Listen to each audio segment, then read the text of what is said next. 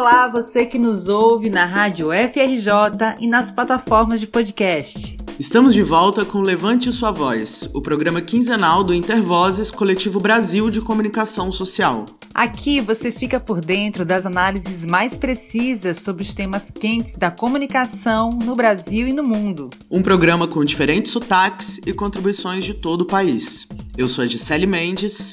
Eu sou a Carol Vestrup e o Levante Sua Voz já começou.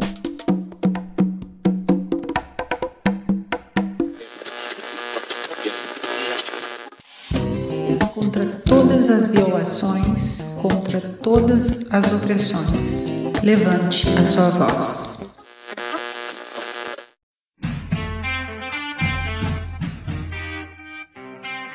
Olá, ouvintes! A gente vai começar o nosso primeiro programa de 2022. Um ano com muitos desafios e com muita esperança na luta. Eita, Gi, é mesmo, viu? 2022 começa com a sombra da pandemia ainda muito presente no nosso cotidiano, junto com esse cenário ainda de muita incerteza teremos também um ano eleitoral. Pois é, Carol, 2022 é um ano fundamental para a nossa democracia. A gente vai ter um pleito eleitoral em um cenário bem complexo e com as plataformas digitais ocupando mais uma vez o centro das estratégias políticas. E nesse sentido, Gi, o nosso primeiro episódio do Levante Sua Voz deste ano vai falar sobre os usos políticos das plataformas digitais com o pesquisador e professor do Departamento de Ciências Sociais da Universidade Federal de Sergipe, professor Wilson José Ferreira de Oliveira. Isso aí, Carol. A gente vai conversar com o professor Wilson para refletir um pouco mais sobre o papel das plataformas digitais nas eleições de 2022 e na conjuntura política de modo geral. E a gente já tem um bom exemplo do que pode vir por aí, né? É só a gente dar uma olhadinha nas eleições de 2018. E, gente, só para lembrar, que quando a gente fala de plataformas digitais, estamos falando de WhatsApp, Facebook, Instagram, Twitter, enfim. Sem mais delongas, vamos chamar o professor Wilson para fazer a nossa roda de conversa.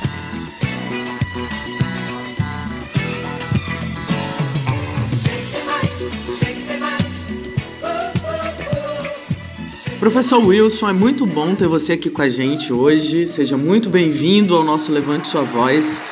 É, antes da gente entrar no tema do nosso episódio de hoje, eu queria que você se apresentasse brevemente para os nossos ouvintes e falasse um pouco sobre o que você vem pesquisando nesses últimos anos.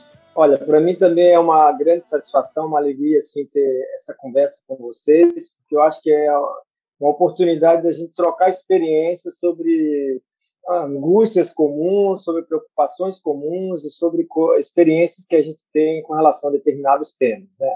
Eu sou professor do, da Universidade Federal de Sergipe, faço parte do Laboratório de Estudos do Poder e da Política, o LEP, e nos últimos anos tenho me dedicado a trabalhar, logo depois do meu pós-doutorado na Itália, sobre a questão da corrupção, essa como a corrupção se tornou uma causa política aí, que associa movimentos sociais e tal eu me deparei muito com essa questão da internet, dos usos da internet, das plataformas digitais, que é uma coisa que já vinha de lá há bastante tempo. Então, tenho me dedicado a isso nos últimos anos, inclusive ministrando algumas disciplinas e fazendo algumas pesquisas sobre, sobre esse tema. Professor, muito bom.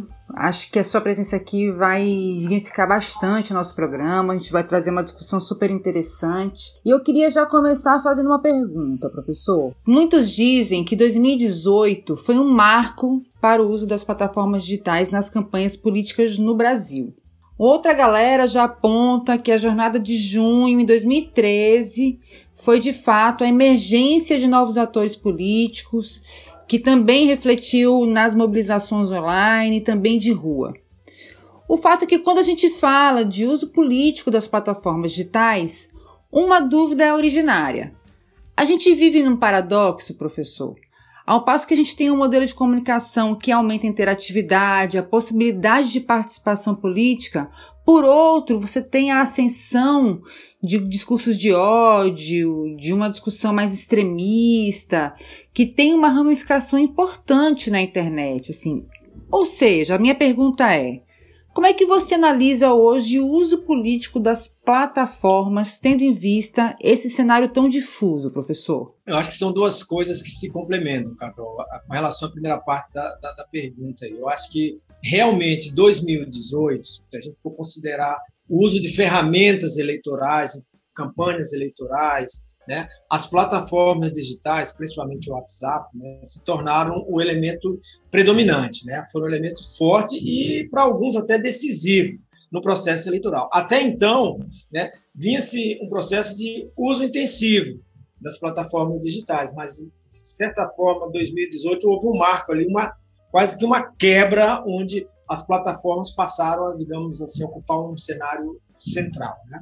Mas esse uso também, eu acho que ele tem a ver com 2013, porque é, 2013 alguns é, é, pesquisadores mostram que, na verdade, a onda de protestos que começa em 2011 no cenário internacional, né, e aí a gente não pode também separar o Brasil desse cenário aí, ela constitui um marco desses usos de, da, da, das mobilizações via plataformas digitais, né? a Primavera Árabe, outros momentos. Aqui começou a bater em 2013, que realmente os, os movimentos que foram organizados, quem lembra ali das jornadas, que foi intitulada Jornadas de Junho e tal, 2013, né? acabaram se tornando também um marco para o uso da plataforma na política, não na política eleitoral, como passou a ser depois, mas na política e na mobilização. Então, a partir dali, a gente vai vendo que como é, Facebook, inicialmente, né, vai se tornando um, um, uma ferramenta importante nesse cenário aí. Né? Então,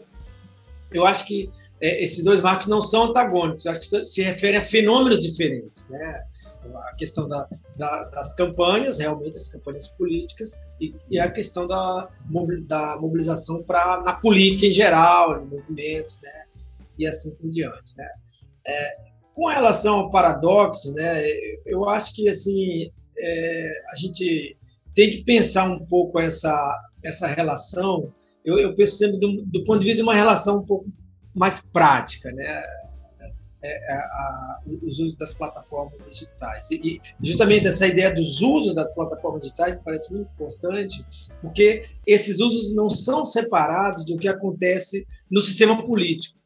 Como as ferramentas implicam uma determinada forma de falar e de pensar a política, né, que isso tem a ver com a plataforma, por exemplo, diferente da campanha de rua, que também tem uma determinada é, forma assim. É, as plataformas elas têm isso, mas esses usos eles não são separados dos contextos políticos nacionais, dos contextos políticos locais, como a gente diria. Né? Então, a gente tem realmente, de um lado, poderíamos dizer até no cenário internacional, uma ideia de que, há um tempo atrás, que as plataformas digitais poderiam gerar maior participação política. Agora, de forma muito surpreendente, os grupos que estão utilizando isso são grupos realmente de direita e com uso é, fortemente de manipulação, de uso né, dessas, dessas ferramentas para conseguir é, impor determinadas é, agendas no debate nacional, no debate internacional e assim por diante. Né? Professor, pensando nisso, assim, né, que você nos traz, é, o que você apontaria enquanto principais características desse uso político das redes sociais no Brasil? Né? Você trouxe bastante agora sobre esse, é, o quanto o contexto político está é, relacionado a esse uso né, da, das redes sociais, das plataformas. E o que, que você vem observando nas suas pesquisas? Assim, o que, que você colocaria, apontaria como principais características é, do uso dessas redes sociais no contexto político brasileiro hoje? Assim? Pois é, uma das características que eu acho e que a gente deveria é, mergulhar mais nisso é justamente entendendo o modelo de relação entre mídia e política que caracteriza o caso brasileiro. Né? É, a gente tem, de certa forma, um modelo de relação entre sistema midiático e sistema, e aí entendendo mais sentido da televisão, né, mídia, jornalismo, jornal e tal, né? um, um modelo que, que, é muito dependente, em alguma parte, do sistema político é, eleitoral, político partidário eleitoral. Em alguns países, você tem um tema um pouco mais autônomo, mais distante com relação a isso. Né? Isso gera, em alguma medida, né, é, alianças fortes o sistema de comunicação e os políticos que estão no poder. A gente vê claramente com relação a certos governos, com relação a certas pautas que são colocadas. E Ao mesmo tempo, isso resultou também de um certo é, uma crise nesse modelo e que quebrou talvez a gente, a gente tenta dizer assim que é, o, o, modelo de, de, de, político do caso brasileiro e aí tem toda uma explicação muito profunda até que o nosso sistema colonial de processo de colonização e tal nosso lugar no sistema internacional assim, um modelo de sistema de aliança centrado em líderes individuais né? então é, é, líderes pessoais que congregam mais do que partidos ou instituições muito poder né? e, e estabelecem alianças com relação a esses interesses. Então, o que, que me parece que vai acontecer em 2013? Se esgota um pouco a possibilidade de partidos, mesmo partidos de esquerda, que estavam em aliança com certos partidos de direita, no caso do PT, né, PT aliança com evangélicos, com parte do Centrão, assim por diante, isso gerou um profundo descontentamento em grupos que são descontentes inicialmente. Né? E que são grupos, às vezes, que eram, em outro momento, apoiadores ou de base do Partido dos Trabalhadores, né? Mesmo do movimento de junho de 2013. E, em alguma medida, grupos, de, digamos assim, de direita, que até então não tinha também espaço em alguns desses, desses cenários começaram a ocupar por uma série de outros fatores e começaram a ocupar espaço, inclusive, nesses, nessas ferramentas ali, blogs, né, influências, blogs, que começaram a levar esses caras para debater questões mais absurdas, como a gente vê hoje, assim, e que abriu, digamos assim, um leque, né, porque a mídia, eu, eu quero dizer assim que é, havia uma certa descrença, não só na política, mas uma certa descrença também na mídia tradicional, como veículo de informação, em 2013, como veículo que trazia informação, como trazia transparência, né, com relação à política, né professor, agora, que eu acho que é um tema super bacana para a gente pensar esse uso político das plataformas digitais hoje, que é a discussão do populismo digital. Então, a gente vivencia hoje, e aí no Brasil, características muito peculiares, né? Em que o, um líder, né, o presidente da República, utiliza a, a principal estratégia política nas redes, né? É, a partir das lives que ele faz é, a comunicação com o povo de forma direta, a partir de uma ligação horizontal. Eu queria também que você refletisse, professor, jogasse luz nesse cenário hoje, desse, dessa, do que a gente está vivendo, do ponto de vista, inclusive, de uma comunicação institucional muito mediada pelas plataformas digitais. Certo. É, é, eu, acho que o, o anti-institucionalismo que a gente vai ver com relação aos partidos é isso que eu estava falando antes, Carol, que emenda que você está falando. Vai ser também jogado contra várias instituições. Né? A gente vai ter várias, várias instituições. É, e a mídia é uma delas. O sistema, o mainstream jornalístico, vamos dizer assim, televisivo, jornalístico, mas também jornalístico, vai ser uma daquelas que vai ser colocada, né? e, e por incrível que pareça, inicialmente por esses grupos mais é, de esquerda, né? que eram dissidentes do, do PT, criticando, ah, e aí, o que a gente vai fazer? Vai ser agora se, se limitar a administrar o capitalismo e assim por diante. Então, esse, esse é, desconfiança em relação às instituições de comunicação, ela vai aos poucos dando, dando digamos assim, margem, né? quando a gente vai, digamos, as instituições perdem a sua eficácia, é um momento que, em contextos mais diferentes, é, é um momento propício para emergir lideranças personalistas, né? Da pátria, ou pessoas que usam oportunamente isso né, para se fazerem crer, porque a crença nas instituições, mesmo o STF, a gente viu, mesmo o STF, né, usando agora, eu acho que gente tem um cenário um pouco diferente que levaram ao extremo esse antistitucionalismo. Né, o governo atual acho que levou ao extremo esse antistitucionalismo e que, em alguma medida, parece que as instituições, não, peraí, não é bem assim, tem que ter algumas instituições, senão a gente não funciona nada. Mas me lembro que em 2013 o, o, veiculavam várias mensagens assim, a, não eram nem as tias, eram as vovós do WhatsApp, como eu depois, dizendo assim: não, eu acho que a questão é o seguinte, a gente tem que tirar tudo aí e começar tudo de novo. E, e, e aí vem uma, uma, uma margem que aí eu acho que colou bem com essa estratégia populista né, que o Bolsonaro utiliza. Né? Para falar claramente, né, o presidente assim que é usa as lives, ele não dá, ele não não não fala, não, não dá entrevistas para os jornalistas. Né? Ele criou um sistema onde a agressão com os jornalistas é constante, ao ponto que os jornalistas foram se retirando, e ele fala sempre com um grupo restrito ali, ou essas famosas lives, que é onde ele fala o que ele quer e, e, e digamos assim, geralmente atacando ou lançando fake, fake, news ou atacando as instituições assim por diante, que tinha uma grande audiência que também um pouco caiu. Mas assim, esse modelo, eu acho que acaba em alguma medida né, sendo continuidade daquele anticionalismo que a gente viu em 2013, que começa em 2013, que vai chegar no auge ali, na, na, e que também não podemos esquecer a Operação Lava Jato, que batia forte com relação aos partidos, né? É, ainda que muito parcial, mas gerando uma, uma, uma, uma sensação de que parece que nada tinha, nada tinha jeito. Né? tinha mais, tinha começado do zero. Assim, então, isso, isso trouxe, esse contexto político de crise institucional, assim, quer dizer, trouxe mais. Mas eu acho que também esse uso do populismo digital, esse digital, tem a ver com certas características próprias da plataforma. Isso, isso é engraçado, porque não é um fenômeno especificamente também brasileiro. As plataformas, elas vivem no modelo, elas funcionam no modelo personalista da, da opinião pessoal, dos seguidores pessoais, do êxito pessoal, do empreendedor, assim. Então, ela ela articula em alguma medida, né, em torno de certas pessoas uma, uma série de relações de tipo de confiança. Ah, eu sigo, né, é, eu sou do grupo, aí eu cancelo porque aquela pessoa me agrediu, porque isso, aquilo, outro, tal. Então, essa personalização, né, que é, em alguns países se choca com a, a, o modo de funcionamento dos partidos políticos, são instituições.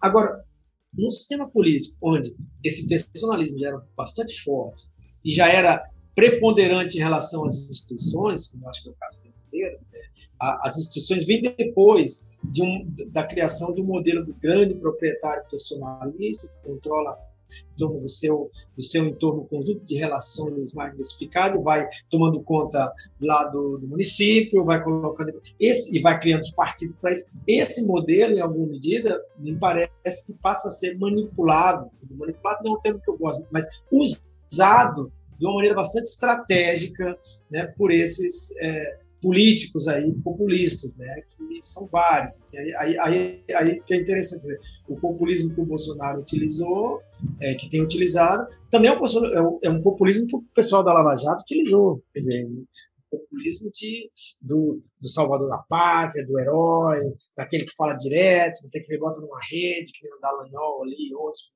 você tem que fazer isso, que fala para as pessoas diretamente sem mediação institucional. Então, ah, eu acho que no mau sentido, um casamento mal. Casou bem, né? Mas, digamos, espero que esse casamento não vá muito longe.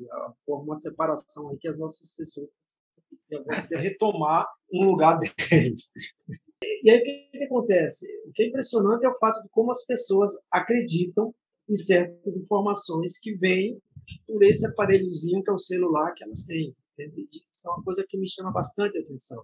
Acho que é porque isso aciona o modelo do pessoal e da relação que você tem. Quer dizer, que quando alguém bota um negócio no grupo do qual eu faço parte, né, se é um grupo, inicialmente, eu acho que os grupos depois se dividiram, as pessoas viram que nos grupos e tudo, mas pô, alguém me mandou aquilo ali, pô, alguém mandou aquilo ali, eu vou ler. Eu não tenho, eu, eu não, é como um amigo, um amigo me fala uma fofoca de alguém, se ele é muito meu amigo, eu tento acreditar nele. Não coloco pá, mas por que ele está falando isso? Será que é mentira? Então, esse modelo cola e vai se propagando. Ah, isso aqui vou mandar para o outro. Tá? Então, é um, modelo bastante perigoso com relação a essa, a essa é, proliferação de informações relações personalizadas, que é um espaço para uso de fake news. Né? É um espaço forte para uso de fake news. Assim. Professor, perfeito. E aí chega num ponto que eu queria trazer aqui para a nossa conversa também, né? Que somado a essas questões que você é, nos traz, as plataformas elas ditam um, um, modelo de funcionamento que intervém é, nesse fluxo de comunicação, né? Como, por exemplo, você é, citou aqui, acabou de citar, né? Os próprios algoritmos, é, e sobre os quais a gente não tem nenhuma transparência, a gente não sabe como funciona. Além disso, você tem a coleta e o tratamento massivo de dados pessoais, né, que fornecem os insumos, por exemplo, que vão ser utilizados nas estratégias digitais, nas campanhas políticas. E pensando que esse ano a gente tem aí né, uma, uma eleição em outubro, é, e tendo como olhando aí para as últimas eleições presidenciais em 2018, em que a gente viu é, a proliferação da desinformação, né, uma indústria da desinformação muito ativa. É, como você acha que é, 2022 está caminhando para ser para a gente ter uma eleição assim como aconteceu em 2018? Você acha que, o, que o, o cenário é o mesmo, que isso pode é, acontecer novamente? Pois é, é, eu inicialmente eu já digo assim, eu acho que não. Eu acho que na política um dia nunca é igual ao outro, assim como na nossa vida, né? É, realmente, por mais que se repita e pareça tão igual, mas eu acho que é, é como as águas lá do, do Heráclito, né? As águas dos rios nunca são as mesmas águas, embora né, a correnteza, a forma do rio não mude muito, mas o conteúdo muda. Mas assim, é, essa questão dos algoritmos, eu acho que ela tem um fator forte, porque assim, se você não acredita, veja bem, se você não acredita na, na mídia, né? E aí o, o, brasileiro, eu acho que ele tem essa essa desconfiança com as instituições é uma coisa muito recorrente na nossa, na nossa história política. Né? As instituições parecem sempre aquelas lá que estão querendo, no fundo, acabar com a gente, ou né, só, só funcionam, só chegam na gente quando é para cobrar coisas, como para post, isso, aquilo, outro, e ter essa visão, assim, né? Eu não estou dizendo que é assim, que ter essa visão. Então, é um leque cheio para isso. Quando você tem um outro lado, aí você pega pessoas mais variados nisso, que entram em grupos, né? E aí grupos, assim, foram grupos fortes, grupos de é, medicina, direito, tem vários grupos desses grupos, que eram grupos, de, às vezes, profissionais, de pessoas jogaram essas informações ali de uma maneira uma atrás da outra. Então, aí o que, que você vai? Se você pega, você olha no seu celular, né, determinado, a gente sabe disso, mas assim, a gente vê várias notícias ali sobre, por exemplo, a facada lá do Bolsonaro. Clica, daqui a pouco tem horrores de notícias com relação àquilo ali. Então, é, é, é aquela coisa, o próprio algoritmo se encarrega, se encarrega e eles manipulam isso justamente para propor várias coisinhas aqui que você clica e adiciona o, o algoritmo assim por diante, que várias, uma mentira contada várias vezes torna verdade. Então, o que acaba acontecendo é que as pessoas, dependendo, e isso independente dos níveis é, é, educacionais, né, veem naquilo ali e pá, mas olha aqui, cara, tá vendo sabe, aquela coisa conspiratória, né? mas sabia que aquilo lá, aqui tem muita coisa que a gente não vê, a Globo não bota isso, nem isso, aquilo outro e tal. Então, esse esse cenário aí, aí eu indo para a tua parte da pergunta, é justamente esse cenário constitui uma novidade muito grande em 2018, porque realmente, né, eu tenho um, vizinho aqui que é bolsonarista, que às vezes conversava com ele nesse período, às vezes pegava carona, porque a gente levava os filhos junto e tal. Então, era tudo assim, bah, sabia que aconteceu, não sei quem lá. E, é, era um bombardeio mesmo de informação. E a gente, fica, a gente ficou assim, meio estático com relação a isso. Eu acho que é, ah, um cara foi demitido só porque questionou lá. Depois tu vai olhar, tu vê que a notícia era assim, era uma bolsonarista que procurou uma briga lá com França justamente para causar uma situação onde ela fosse é, ou tivesse uma penalidade. França, o, candidato lá da, de São Paulo, tá? E aí uma série de situações que você tinha que falar, você ah, não estava sabendo, pô, é verdade isso, não, é verdade. Então, eu acho que essa novidade, ela não, ela, ela não, não se repete, né? Acho que santos fazem milagre, não estou dizendo que são santos aí, mas às vezes não se fazem o mesmo milagre no mesmo local e para mesmo a mesma pessoa, senão deixa de ser milagre, vira rotina. Né? Então, eu acho que tem essa novidade, ela se ela se revelou um pouco nesses quatro anos de, de desgoverno, como diz com relação ao governo atual. Né? Ela se revelou, porque eles utilizaram fortemente essa estratégia contra o STF, contra todas as instituições, e acho que, é, e acho que na pandemia essa estratégia também, para alguns, estou dizendo para todos, ainda tem uma base, mas essa estratégia se desgastou, né? Eu acho, eu acho, mas assim só as evidências vão mostrar se desgastou a um ponto que as próprias instituições reagiram também, como o TSE e outros, e tentam em alguma medida, controlar isso. Né? A questão é se eles vão ter uma novidade usando o Telegram, mas eu não sei, eu, eu comparo o Telegram e o WhatsApp, o Telegram ele tem um modelo mais impessoal, assim, assim parece com o modelo de Facebook, por mais que tem mil pessoas ali, né, não sei quantas, seguindo uma conta e tal. O modelo do WhatsApp é interessante porque ele tem um número pequeno, 50, família, 40, 200, de um, de, um, de um modelo profissional, vamos dizer assim, os médicos aqui do CG, 200 metros, ah, você vê não sei quem falando daquele outro, então ele tem um poder de crença em termos de relações interpessoais mais forte, né? Então, eu acho que é, mas mesmo essa estratégia assim, muitas se desgastou as agências de, de eh, lupa, como várias outras assim, trazem um cenário um pouco diferente né? Talvez a coisa também se profissionalize mais. Mas já trouxe um certo desgaste o uso, a, a própria CPI da fake news, dizer, a questão da fake news se tornou, já entrou na agenda política como uma coisa ali. Então, quando você diz, ah, isso é fake, a pessoa já assim, ah, é, é fake, isso é fake. Então, é uma maneira de um debate como 2018 que você não tinha muito o que dizer. Se o cara diz, ah, você está com fake, cara, você vive em função de fake, pelo amor de Deus. Então, você já, já tira a, a, a força que ele tinha do que ele ia para falar. Né? Porque o problema é quando você mostra uma coisa e você, os outros não rebatem. Então, acho que em 2018 eu, eu senti um pouco esse espanto que eu e vários tinham com relação a essas informações. Então, hoje, ah, isso é fake, pelo menos ali na agência um pouquinho de, de, de, e já vê com fake news, vê como é que foi, a pessoa se desarma. Então, não sei, eu, eu vejo um cenário um pouco diferente. Agora, esses grupos que tiveram êxito com isso, eles vão profissionalizar e tentar o máximo tirar proveito desse tipo de uso. Né? Esse uso maléfico, vamos dizer assim, das redes sociais. Maléfico por quê? Porque é um uso que não promove, digamos assim, um debate, que não promove uma maior discussão pública, uma maior participação, só promove, né, digamos assim, categorias demoníacas da política, do que está sendo feito, e mentiras, né? Fake, mentiras que, de certa forma, descaracterizam e ameaçam até o, debate e eleição. Então, eu vejo um cenário diferente, Gil, um pouco assim, mas não sei dizer como é que vai ser na prática quando começar realmente as eleições e, e essas estratégias serem utilizadas assim. Né? Em 2018, a coisa foi muito solta, né? pelas instituições que estavam um pouco acuadas. STF, né? TSE e várias outras estavam ali um pouco acuadas. Talvez houve uma mudança em termos, inclusive, de coalizões no governo e que já tem uma posição diferente com relação a isso. Oxalá, viu, professor? Que a gente vive um, Oxalá. um momento que seja pelo menos controlável, né, professor? Pelo menos controlável. Exato. I've got an itch I can't scratch, I'm missing a piece that completes a whole part of me, an open wound scar to see. Everybody come here, gather round. Professor Wilson, queria agradecer a sua participação aqui no podcast Levante Sua Voz, em nome da nossa equipe, em nome do Intervozes. Acho que você traz questões muito interessantes para a gente pensar, é uma análise muito rica e espero que os nossos ouvintes gostem, assim como eu gostei. É isso aí, Gi. Depois desse bate-papo, nosso Levante Sua Voz chega ao fim. A gente se encontra então na Rádio FRJ e nas plataformas de podcast. Esse programa contou com a produção de Carol Vestrup, locução de Gisele Mendes e Carol Vestrup e edição do querido Iago Werneck. Até o próximo Levante Sua Voz, pessoal.